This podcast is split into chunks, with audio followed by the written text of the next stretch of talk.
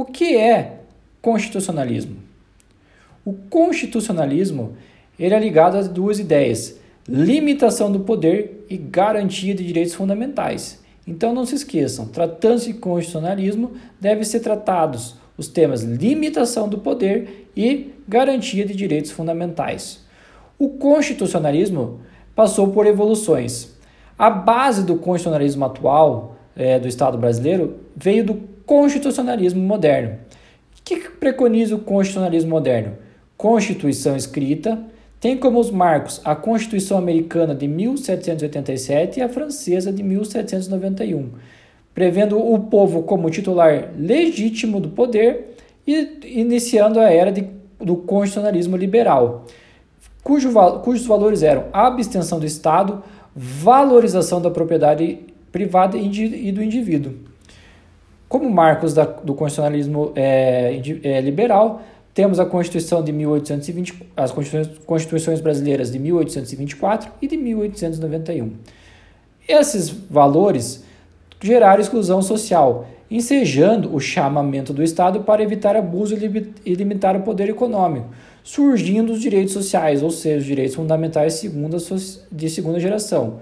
E os marcos é, no plano internacional são a Constituição do México de 1917 e de Weimar de 1919. No plano brasileiro, ocorreu é, a promulgação da a, a Constituição de 1934. No constitucionalismo contemporâneo, nós estamos sob a égide da Constituição de 88.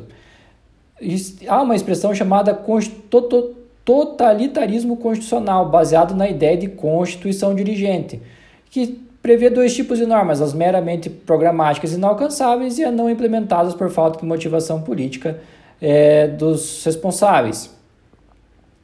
Essas que são objeto de atuação, essas segundas notadamente, que são objetos de atuação do Ministério Público, que tem o dever institucional de implementar os direitos fundamentais.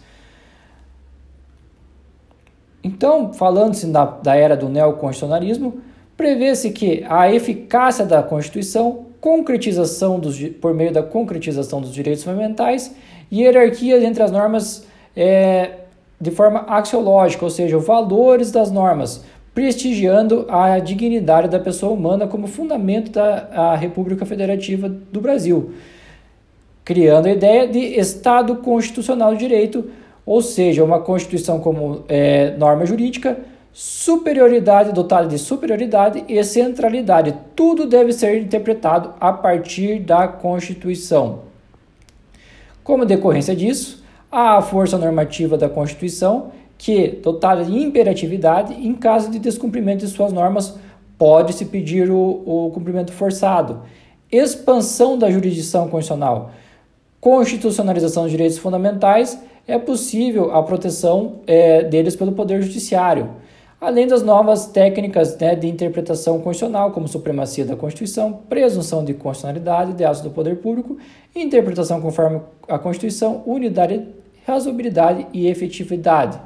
O Ministério Público não, é, aparece nesse contexto como instituição permanente e essencial à função judicial do, do Estado, incumbindo-lhe a defesa da ordem jurídica, do regime democrático dos direitos sociais indisponíveis. Por se tratar de instituição permanente, o Ministério Público é interpretado tranquilamente pela doutrina como uma cláusula pétrea, ou seja, ele não pode ser de forma nenhuma extinto dentro da ordem jurídica, da ordem jurídica constitucional brasileira. E como as funções institucionais do Ministério Público, a promoção da ação penal pública, né? o Ministério Público é legitimado exclusivo para a ação penal pública.